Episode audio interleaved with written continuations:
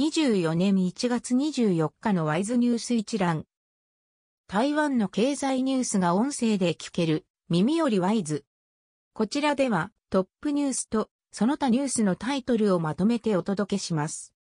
トップニュースは EV 用全固体電池、プロロジウムテクノロジーが東園工場を稼働。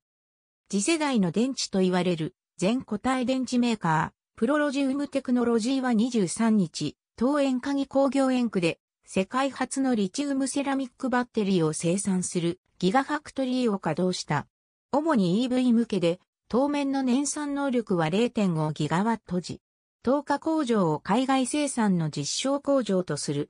2030年の全固体電池市場でシェア35から45%を目指す24日付経済日報などが報じた。その他ニュースのタイトルは TSMC のコアース増産拡大化。パワーチップ A 企業とマイクロ LED 量産。メディアテック子会社の立つ初鍵、車載半導体規格の認証取得。半導体、パッケージング作用手、ASEH、一人1.2万元の特別手当。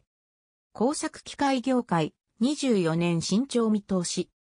紡績メーカー、春節は、稼働率低下。23年工業生産指数、2年連続で、前年割れ。製薬の北極製薬業、畜南工場でグルカゴン用ペプチド1生産へ。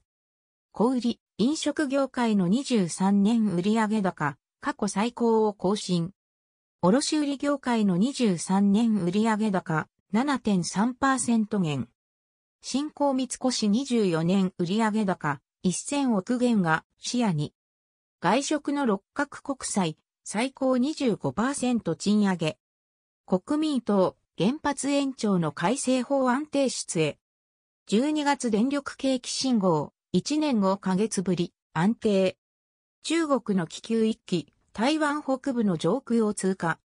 今年の台湾海峡危機リスク、米台の専門家が懸念。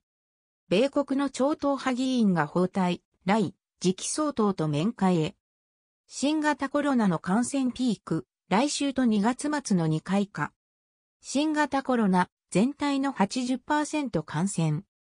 インフルエンザ用疾患、来週コロナと同時ピーク化。レーンボービレッジの壁画アート制作者、講師が100歳で死去。以上ニュース全文は会員入会後にお聞きいただけます。購読、指読をご希望の方は、ワイズホームページからお申し込みいただけます。